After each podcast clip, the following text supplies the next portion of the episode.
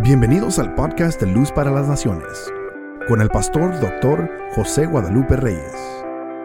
Esperamos que disfrutes este mensaje. Abra su Biblia en el capítulo 2 de Filipenses, la carta del apóstol Pablo a los filipenses, capítulo 2, Filipenses, capítulo 2, por favor.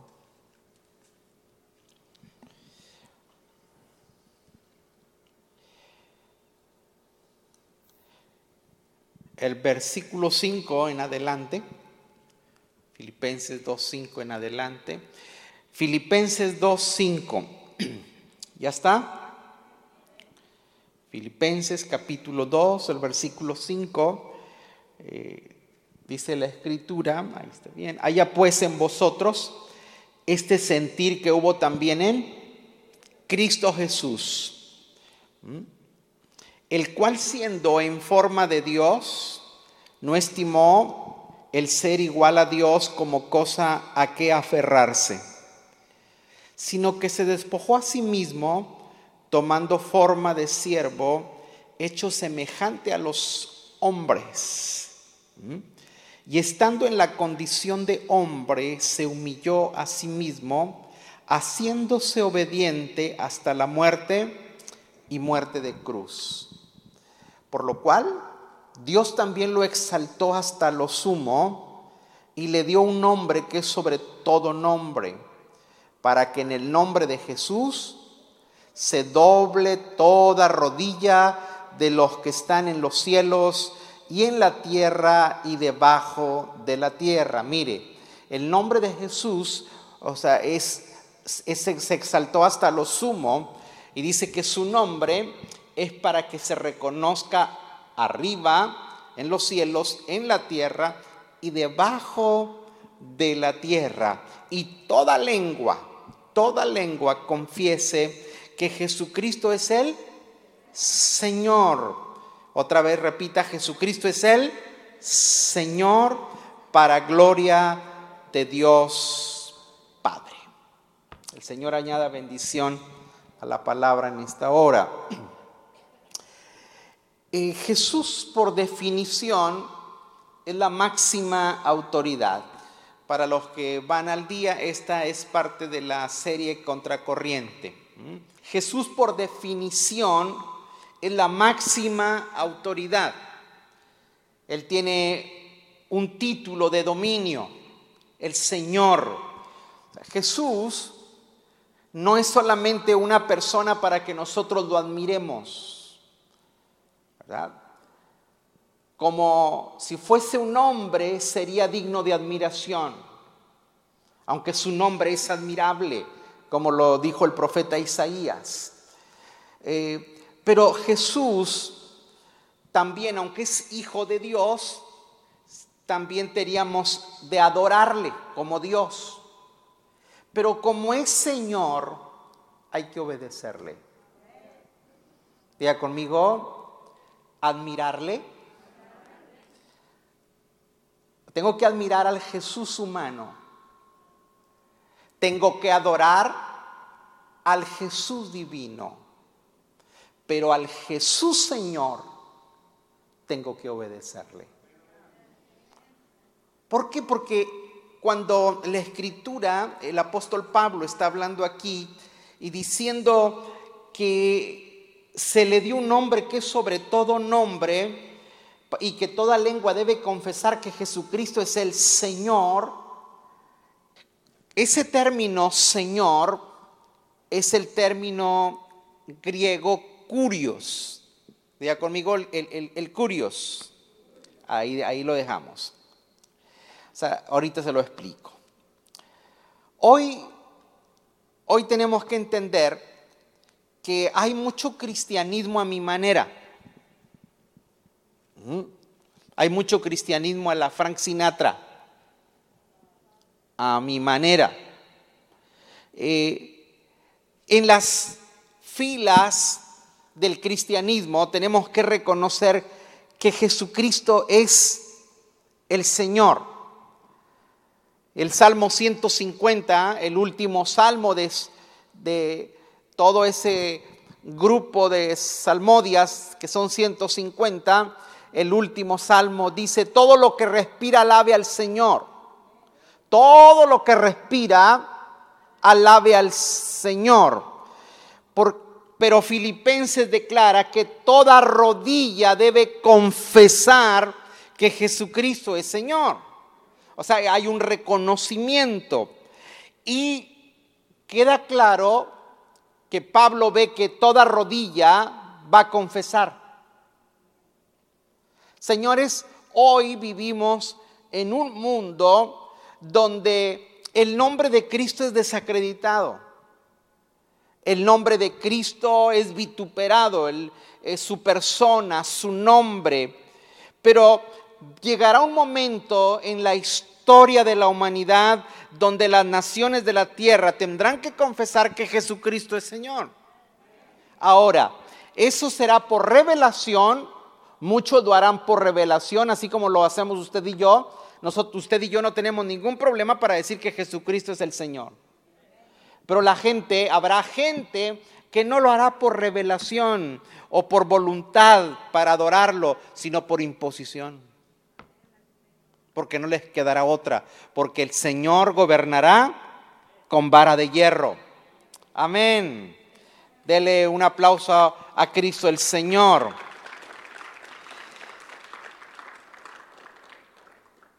Pero Pablo dice que él se hizo hombre. Escúcheme esto. Él se hizo hombre. Hay un salto que da. O sea, siendo Dios, no escatimó el ser igual a Dios. O sea, se despoja con un propósito para servir al hombre. Pero para servirlo se tiene que hacer hombre. Y dice, se humilló. O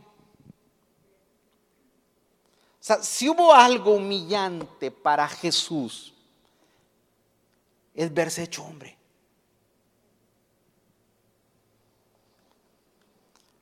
¿Alguna vez usted ha comprado un calzado que por el momento le quedó bien, pero después le empezó a apretar? ¿Alguien ha tenido esa, experiencia? ¿Ah? O, porque le gustaron y aunque le apretaban poquito, dijo, me los llevo, se acabó, se aflojan y no se aflojaron. ¿Ah? Entonces el zapato empieza a apretar. ¿Mm? Apretar, a calar. Y traer zapato incómodo, perdón, traer un zapato apretado es incómodo. Jesús verse hecho hombre fue incómodo. A ver, con, respeto eh, le, voy a decir esto. ¿Verdad que, que sería muy ofensivo para usted y para mí eh, que nos dijeran que nos convirtiéramos en perro. Aunque, aunque a usted le gusten mucho los perros y defienda a los perros, pero, pero sería humillante. ¿Mm? Entonces Jesús, cuando usted ve a Jesús, eh, Él dejó todo él es el creador de todas las cosas. Si me pones por favor el Salmo 8, por favor, para que usted observe por qué fue incómodo. Por eso Pablo dice, Él se humilló. Salmo 8. Oh Jehová, Señor nuestro, cuán glorioso es tu nombre en... ¿Dónde? En toda la tierra. Has puesto tu gloria sobre los cielos. ¿Usted ha disfrutado las noches? Esas estrelladas donde usted sale y ve la expansión del cielo hermosa, bella, ¿verdad? Hay momentos en que hay que salirse un poquito fuera de aquí, de la ciudad, y contemplar la belleza que tenemos sobre nosotros. Eh, ¿Has puesto tu gloria sobre los cielos? ¿Qué más? De la boca de los niños y de los que maman fundaste la fortaleza a causa de tus enemigos, para hacer callar al enemigo y al vengativo. Adelante. Cuando veo, cuando veo qué? Tus cielos, obra de tus dedos, ¿Mm? obra de tus dedos, la luna y las estrellas que tú formaste. Digo, ¿qué es el hombre para que tengas memoria de él y el Hijo del Hombre para que lo visites? ¡Wow! O sea, el salmista está haciendo una comparación. Me imagino yo a David cuidando sus chivas, una noche sus ovejas y mientras conciliaba el sueño con boca arriba, esperando dormir, vio ese cielo eh, magnificente, estrellado, hermoso, y lo empieza a ver las constelaciones, las estrellas. dice, wow, ¿cómo es posible que el que hizo todo eso haya bajado por amor para servirme, para amarme? Amén. Mm, usted debería darle la gloria y la honra al Señor. Le has hecho un poco menor que los ángeles y le coronaste de gloria. O sea, es tu máxima creación. Adelante. Le hiciste señorear sobre las obras de tus manos. Todo lo pusiste debajo de sus pies. Ovejas y bueyes. Todo ello asimismo las bestias del campo, las aves de los cielos y los peces del mar, todo cuanto pasa por los senderos del mar. Oh Jehová, Señor nuestro, qué grande es tu nombre en toda la tierra. Amén. Alegres esta noche. Ese es el Dios tuyo, ese es el Dios nuestro. Entonces, David tiene una revelación del Señor y dice que aunque Él es el creador, por las criaturas, el creador de la Vía Láctea, el creador del universo, del sol, la luna, las estrellas, las galaxias, su nombre sobre todo nombre en el cielo, en la tierra. Y es lo que dice Pablo, bueno, ese Señor del cielo y de la tierra y de debajo de la tierra se humilló por nosotros. Y por eso Dios le da un nombre que es sobre todo nombre. Señores, por 33 años Jesús vino a estar sujeto a un cuerpo. El creador sujetado en una criatura. Jesús. Jesús dentro de ese cuerpo tuvo todas las limitaciones que tú y yo tenemos. Cansancio, hambre, enojo, frustración, tristeza, dolor. Él hizo un salto. El que era adorado por millones y millares de ángeles toda esa perfección de la que las escrituras nos hablan, donde describen su gloria, su majestuosidad. Jesús podía mover sus manos. Recuerde que cuando está en la cruz, cuando está en la cruz, eh, también eh, le dicen, oye, pues no que eras el Hijo de Dios y que tú, pues ándale, dile a papá que te mande una ayuda y que te mande sus ángeles a que venga y te defienda. Entonces, Jesús, él podía dar órdenes de esa clase, pero él tuvo que despojarse de eso por amor a nosotros. Por amor. Se metió en un cuerpo como el tuyo y el mío. El creador de todas las cosas tenía una visión más grande que es redimirnos. Señores, es por eso que tenemos que darnos cuenta que Jesucristo tiene una dimensión global. Diga conmigo, Jesucristo tiene una dimensión global. En otras palabras, Él es del cielo, de la tierra de debajo de la tierra y dice todo lo de toda la tierra. O sea, el señorío de Cristo es global. ¿Mm? Y es más, toda lengua, un día toda lengua se va a doblar por ese acto que él hizo de despojo, toda lengua va a reconocer su señorío. Gracias a Dios que nosotros por revelación reconocemos su señorío. Amén. Eh, ¿cuál, ¿Cuál debe ser nuestra misión? Honrarlo, glorificarlo. Mire, había un coro viejo de esos que se cantaban hace muchos años que decía, demos gracias al Señor. Demos gracias. Así se lo saben. Tan viejos ustedes también. Este, demos gracias al Señor, demos gracias. Por las mañanas las aves cantan las alabanzas a Cristo el Salvador. O sea, cada mañana usted ve que los árboles, eh, perdón, los, los, los pajarillos no ocupan ser incentivados, no ocupan un mensaje, no ocupan un, un equipo de alabanza y adoración que diga, vamos a cantar. No ocupan un, no ocupan un, pájaro motivador que les diga, ustedes pueden. El pájaro en la mañana que abre sus ojos empieza a trinar, a dar la gloria a su creador. Amén.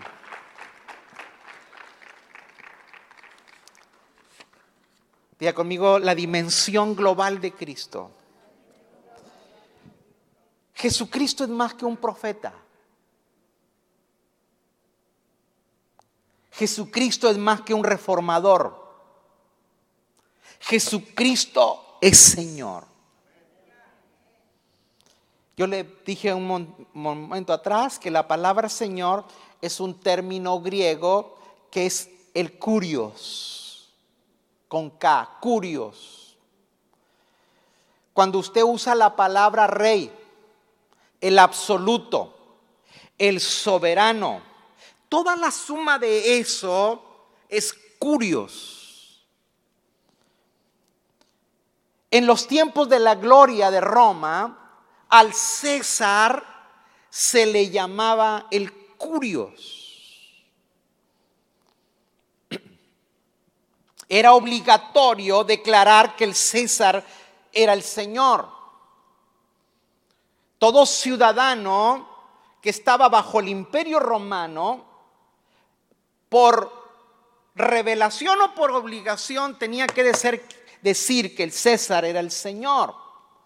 La gente se encontraba en, las calles, en el camino, y no decían como nosotros, Dios te bendiga, paz de Cristo, bendecido. No, no, no, no. Ellos decían, el curio, César es el curios. Y usted tenía que responder, César es el curios. Pero los cristianos respondían, Jesús es el curios. Y eso les costaba ir a la hoguera. Eso les costaba ir al circo romano. Eso les costaba la crucifixión. Recuerde que la crucifixión era un castigo por eh, estar en contra del sistema. Entonces, era un decreto romano del imperio decir que el César era el Señor, era oficial. Pero los, los discípulos, la gente de ese tiempo decía Jesucristo es el Señor. ¿Usted y yo diríamos en tiempos adversos eso? No, más piense, ¿verdad? Es más, eh, el César recibía idolatración, era eh, deificado por el Estado. Recuerde que los Césares, ellos se, se sentían como unas deidades, como dioses, y además tenían ese síndrome que se llama megalomanía. ¿Mm? Megalomanía es, se refiere, mega es grande. Manía, de, manía es de, una actitud, de una tendencia. Entonces, ellos tenían delirios de grandeza. Muchas veces se creían los dueños de la vida de la gente. ¿Oyó eso? Señores, usted y yo tenemos que enterarnos que Jesús, siendo igual a Dios, no pidió esa posición. No se aferró a esa posición, sino que hizo a un lado su grandeza, hizo a un lado su señorío, hizo a un lado eh, su, su gloria para venir a servirnos. Y debido a eso, dice Pablo, se ganó el nombre de Señor.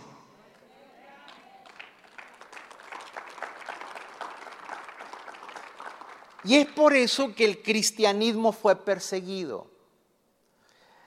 Ah, hay algunos temas que los tratamos en la escuela bíblica y, creo que, va a ser necesario en estos tiempos que estamos viviendo, eh, estos tiempos de pandemia, hermanos, estos tiempos en que se nos han cambiado muchas cosas para trabajar, para cómo dirigir la iglesia, crea lo que estamos eh, como reseteando todo porque muchas cosas ya no podemos hacer, muchas cosas tenemos limitaciones.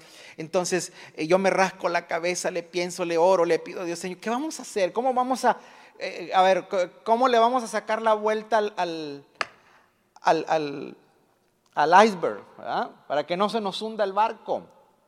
Entonces hay cosas que tenemos que reeducar, tenemos que enseñar la gente, mucho de lo, se lo digo con, no, no como en mofa ni, ni humillándolo, pero a veces tenemos un, un grave desconocimiento de nuestra identidad como cristiano.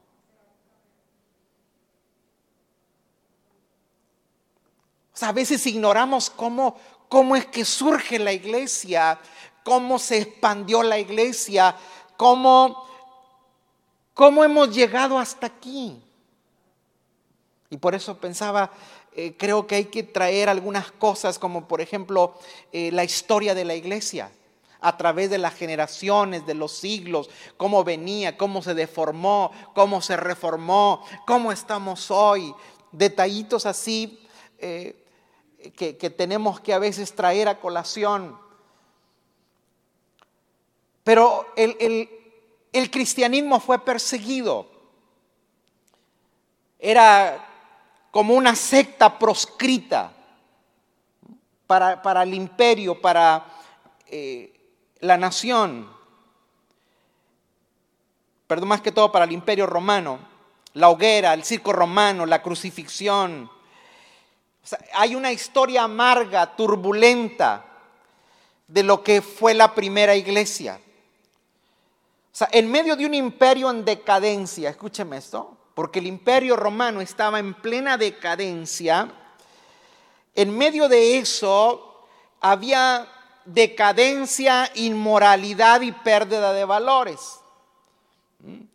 Una de las cosas que primero desaparece cuando un gobierno está en decadencia, escúcheme esto, es la verdad y la justicia. Eso es lo primero que que, te borran del mapa. Verdad y justicia es lo primero que aparece en un gobierno humano en decadencia.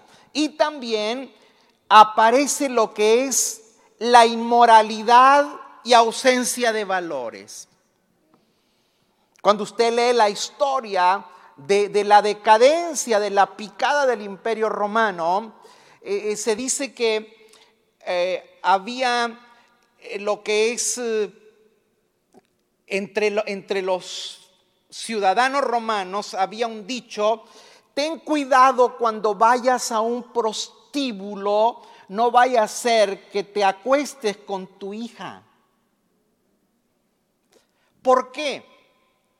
porque había una inmoralidad extrema donde eh, el hombre, o sea, que, tenía relaciones con una mujer, entonces no quería hacerse cargo del, bebé y los bebés eran tirados, eran tirados en un lugar, pero ahí había hombres recogiendo bebés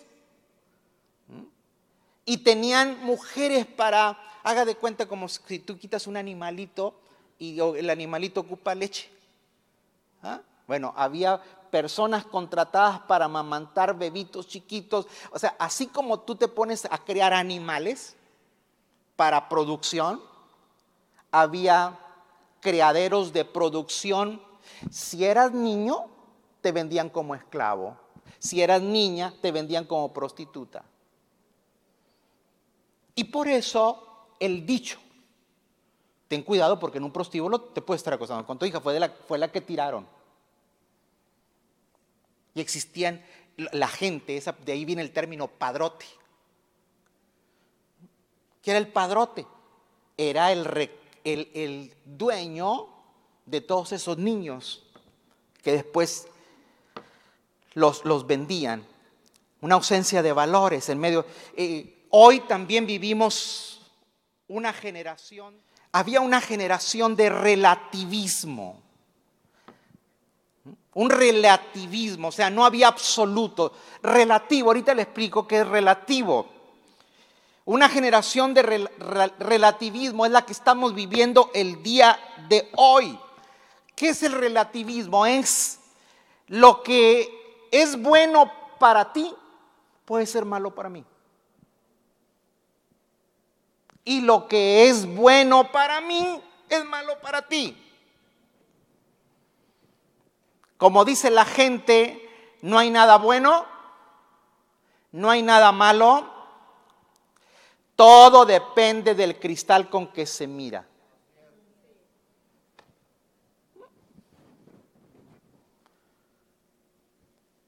Dicen que un granjero se estaba quejando porque no había eh, lluvia, escaseaba el pasto y su ganado era lechero. Y un ganado lechero necesita comer pasto. Y para que haya más producción de leche tiene que ser pasto verde, no pasto seco. Y se estaba quejando el granjero y le dice uno ahí de esos ocurrentes que nos faltan. Dice, no hay problema. Ponle unas gafas verdes. ¿Mm? Y van a ver el pasto verde. ¿Mm? En otras palabras, o sea, no hay problema, todo depende del ente con que lo mires.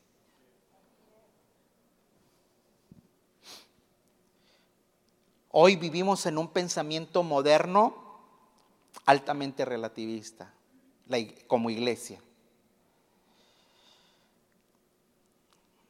Señores, hoy en el mayor de los casos, el mejor de los casos, la gente religiosa aplica una moral de circunstancias. Una moral de circunstancias. O sea, no, hay un absoluto. ¿Mm? no hay con que esto es sí y esto es no. No, todo depende, ¿verdad?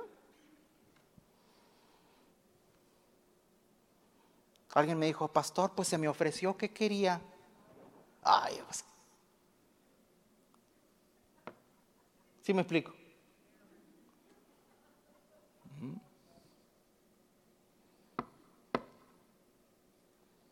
Entonces, cuando tenemos una moral de circunstancias, tenemos justificaciones por todo.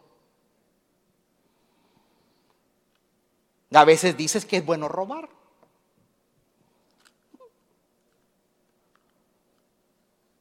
Como al presidente municipal de México que lo entrevistaron y le dijeron, oye, tú dijiste cuando te ibas a postular que tú no ibas a, robar, ¿Mm? pero ahora estás robando. Sí, dijo, pero como hay mucho, yo robé poquito. O sea, no hay problema, o sea, es poquito. ¿Mm? Puedo mentir. Puedo acostarme en la cama equivocada, si acabo pido perdón. Entonces la gente hace su propia ley. Escúcheme, no, no, no he perdido el hilo.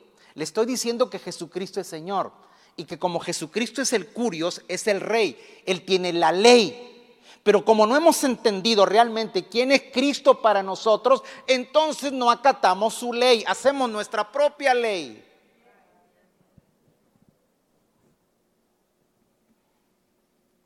Nos volvemos juez y parte, nosotros somos nuestros propios jueces.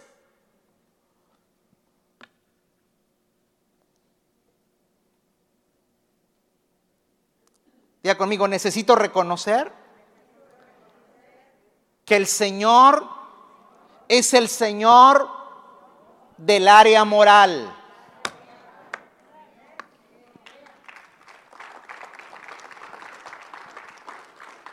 Ahora, ahora sí va a entender por qué voy contracorriente. En una nación, no todo lo que está reglamentado es avalado por Dios.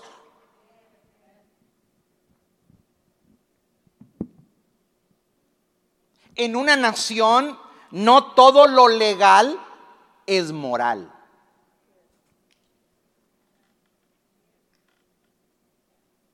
Es que es legal. Ah, sí, sí, sí es legal. Pero otra cosa es que sea moral. No sé si me estoy explicando. Pues la ley, la ley me, da, me dice que sí. Sí, sí, es ok. Pero esa ley la puso un soberano. Y el, el que tiene la ley real es aquel.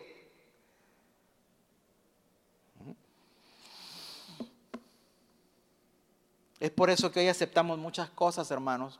Y tristemente, tristemente, crea que eh, si usted piensa que, bueno, no, no, sé qué piense, pero, pero uno de los trabajos muy complicados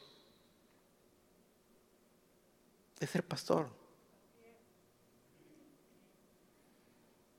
Porque uno no está para condenar gente, uno está para dirigir gente.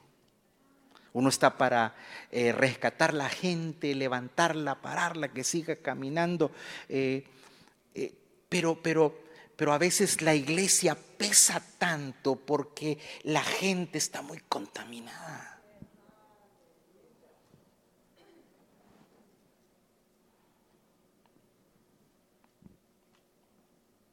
Y uno tiene que hacer ciertas Tienes que ser muy tolerante, pero a veces nuestra línea de tolerancia puede ser rebasada.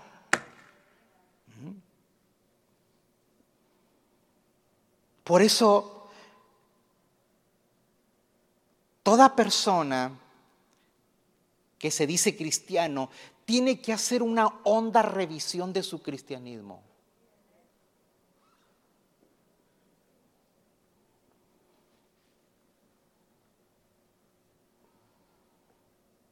Hoy, hoy la gente se siente cristiano consultando brujos y hechiceros. Lea la Biblia para que vea qué dice la Biblia de la hechicería.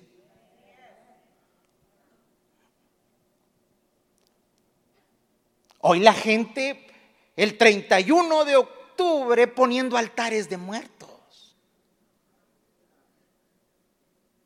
¿Qué tiene? Si pues, en Coco salía, pues.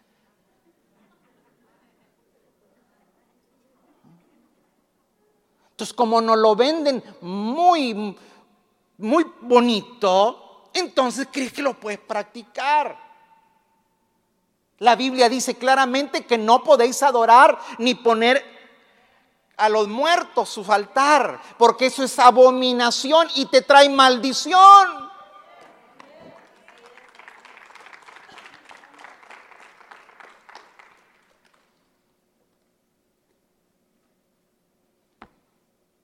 Y no estoy hablando de las calabazas, ¿eh? Ah, no, esa es una otra costumbre. Porque es más calabaza el que creen que,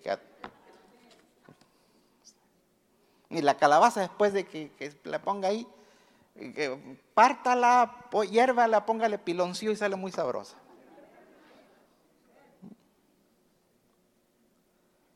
Hoy la gente se cree cristiano con sus preferencias sexuales.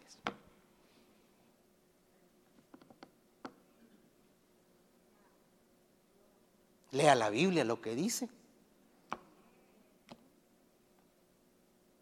Por eso cuando una persona se atreve a caminar por la palabra de Dios, tiene que decidir vencer el status quo.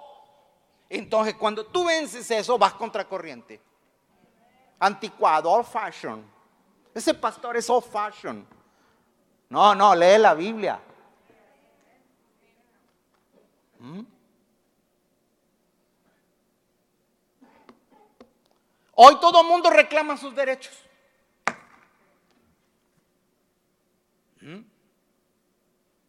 Pero si tú te llamas cristiano, tienes que entender que Jesucristo es el Señor y también dónde están sus derechos. ¿Quién va a reclamar los derechos de Él? Si Él es el Señor. Hoy compartí un video con, con el grupo de empresarios y emprendedores. Y el, hombre que, que, es Robert Kiyosaki, es, un es uno de, mis autores favoritos en cuanto a, la temática empresarial, ah, decía que, mire, Kiyosaki dice que la era agrícola, a principio, donde, donde la humanidad empezó a crecer, era la edad agrícola y todo crecía alrededor de la iglesia. Por eso cuando usted va a los pueblos, que encontramos? La church, la iglesia. Y alrededor estaba el banco, la escuela, eh, el comercio, eh, eh, el, gobierno, ¿qué más?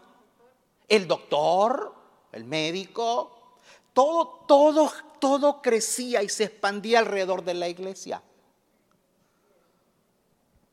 Después viene la era industrial, donde la gente deja el campo y emigra del campo a la ciudad, a las grandes empresas, entonces se le conoce como la revolución industrial y todo empezó a crecer admirando los héroes de la guerra. Churchill, ah, todos los, los grandes generales de la historia, Abraham Lincoln, Dice, pero ahora en la, era tecnológica, él, presenta tres eras, la agrícola, la industrial y la tecnológica. Dice, hoy la era tecnológica crece alrededor de la victimación. Soy víctima. A mí me hicieron esto.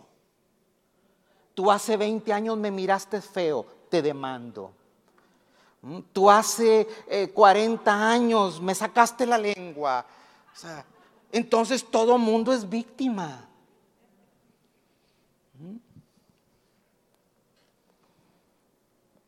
Y todo mundo se siente que le hicieron algo y por eso quiere, estoy reclamando mis derechos. Pero el rey dice, bueno, ¿y tus obligaciones? Porque para que usted demande derechos es porque cumplió obligaciones.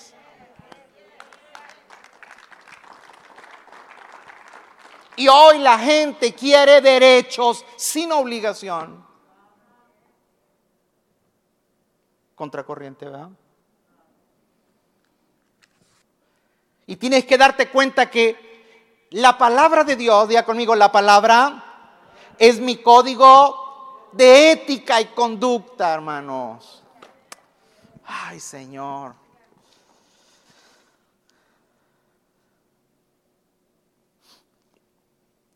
Jesús dijo, yo soy el camino, yo soy la verdad y soy la vida. Juan 14, 6. Si lo tienes ahí, ya, es nomás para que vean. Jesús les dijo, yo soy el qué?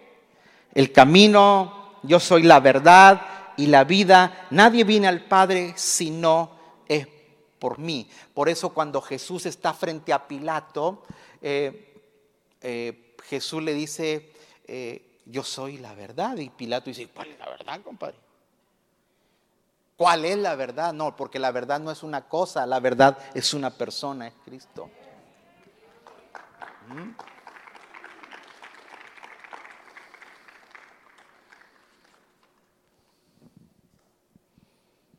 Si usted habla de esa manera, usted va a chocar con la gente.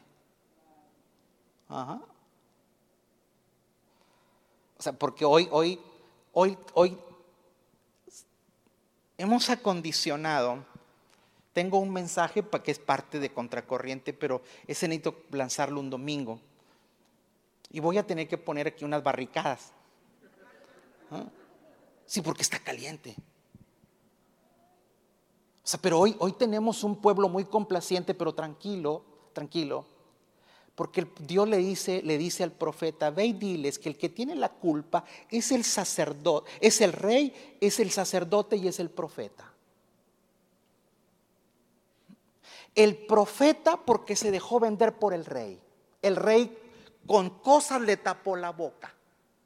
Y el sacerdote porque se corrompió dentro del santuario.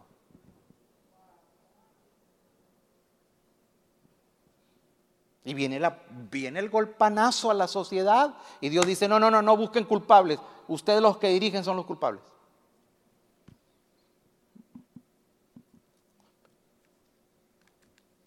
Pero hoy si el pastor habla feo, la gente se va. Si el pastor te corrige, te disciplina, pues no vuelves o lo demandas.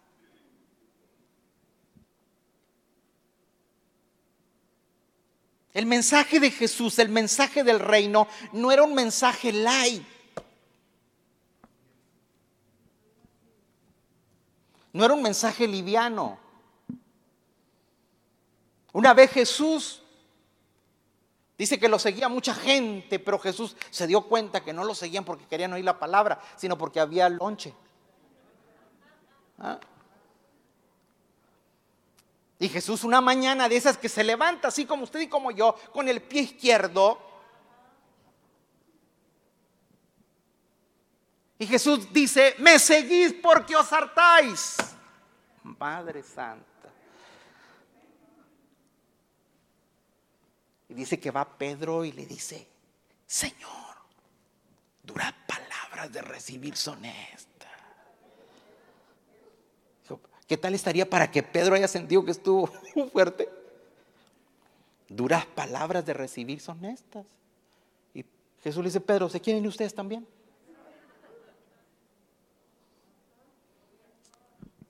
Y Pedro baja la cabecita y dice, Señor, ¿a quién iremos? Si solamente tú tienes palabras de vida.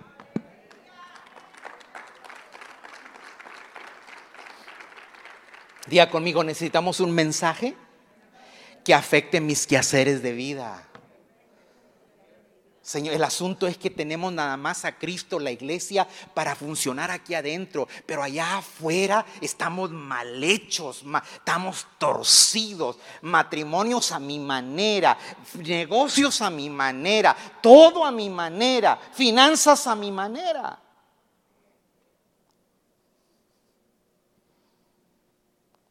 Conducta a mi manera.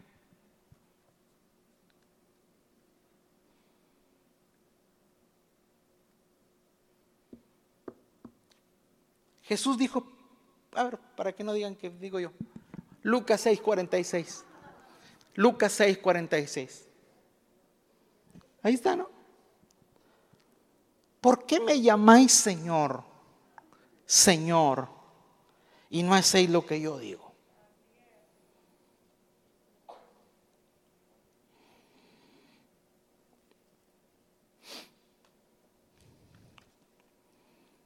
Si tú llamas a Cristo Señor, también tengo que, vivirlo en la práctica. ¿Me estoy explicando? Lo que Él manda, tenemos que hacerlo. Si no lo hacemos, pues lo estamos negando. Lo negamos con nuestra conducta. Lo confesamos con la boca, pero con nuestra conducta lo negamos. Y por eso tenemos que tener como, hacemos una iglesia y hacemos todo un sistema religioso que se aclimate, que se acomode a las exigencias de la gente.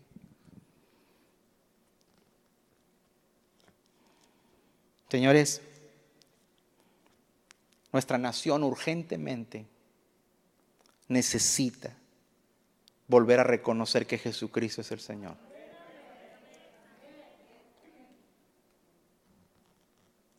Necesitamos regresar al sermón del monte.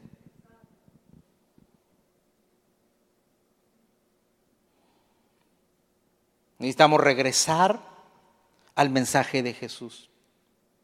Gandhi, Mahatma Gandhi, el libertador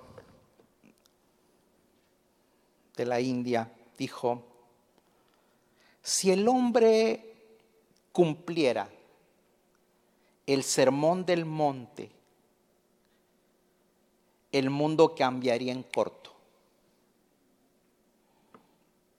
Si el hombre cumpliera el sermón del monte, el mundo cambiaría en corto tiempo. Benjamin Franklin más o menos dijo lo siguiente. Dijo, el hombre que logre introducir los principios bíblicos, o sea, el pensamiento de Dios, en los asuntos públicos de una nación, cambia el curso de la nación.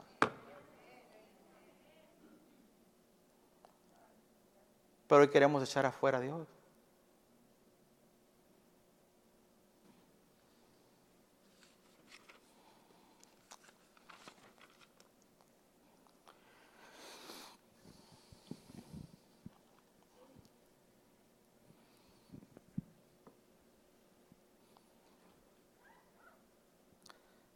¿Cuántos han oído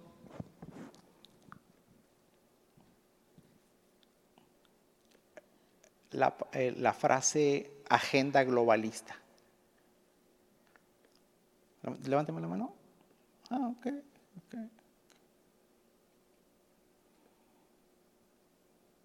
Si usted tiene chance, investigue qué es la agenda globalista.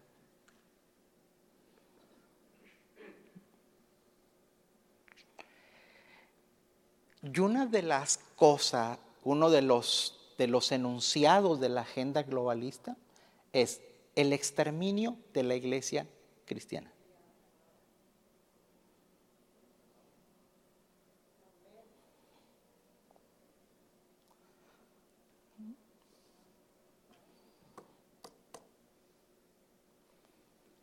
Entonces, eso no es problema. Porque si yo leo mi Biblia, al final yo no veo al diablo en el volante. Yo no veo el, final de la historia del mundo, de la iglesia. Es Jesucristo es el Señor. Él es el Rey de Reyes, el Señor del Señores. Él es digno de recibir la honra, la gloria, la alabanza, el poder, la fortaleza. ¿Mm? No, no, no, no. El que termina en la historia es Cristo. ¿Mm? Pero hay gente que, te habla más del diablo, del anticristo, que de Cristo. La iglesia tiene que ser una honda revisión. Cuando hablo de iglesia es usted, soy yo. ¿Mm? Tenemos que hacer una honda revisión del cristianismo que profesamos. Porque mucho de nuestra profesión no hay convicción. Somos cristianos de circunstancias.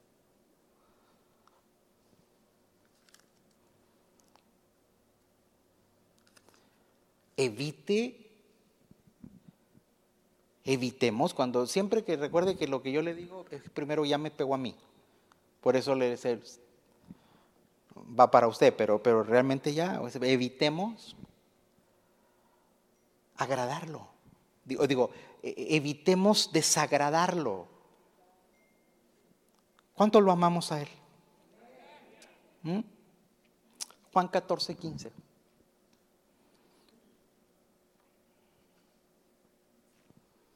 San Juan 14, 15. Léalo fuerte conmigo. Fuertecito, fuertecito. Si me amas, si me amáis, guardad mis mandamientos. Otra vez, si me amáis, guardad mis mandamientos. O sea, Jesús no acepta un amor de telenovela.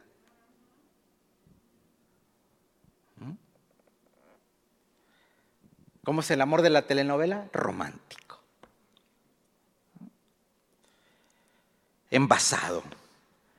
Pero Él mide el amor hacia Él de acuerdo a tu grado de obediencia.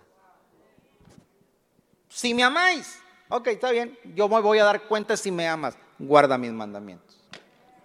Es obediencia. De acuerdo a mi obediencia, es lo que yo tengo de Él.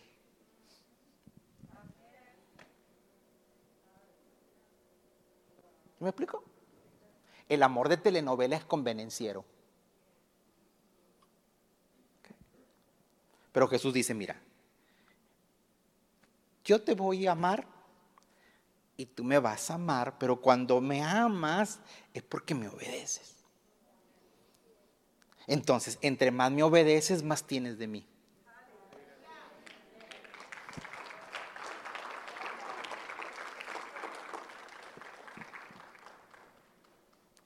Vamos a obedecer a Jesús. ¿Por qué? Porque Él es rey. Y al rey se le obedece, a Dios se le adora Amén. A Jesús lo admiramos. A Cristo, el Rey, tengo que obedecerle.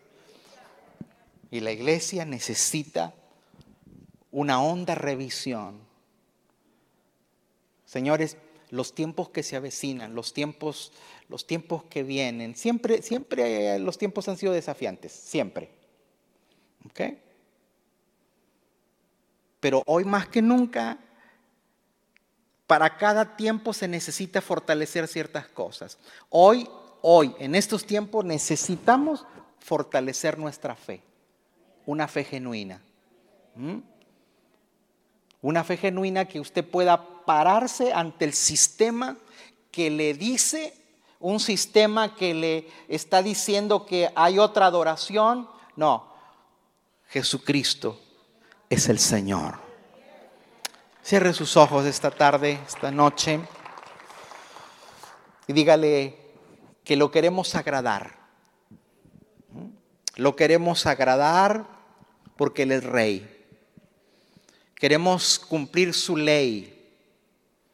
Queremos cumplir la ley. Padre, gracias. Gracias, oh Dios porque tú nos entregaste, tú nos dices a tu Hijo, Él se entregó por amor a nosotros. Y esta noche, como iglesia, como gente que te quiere agradar, gente que necesita de ti, te adoramos, te honramos, oh Dios. Yo bendigo a cada familia que esta noche llegó hasta acá.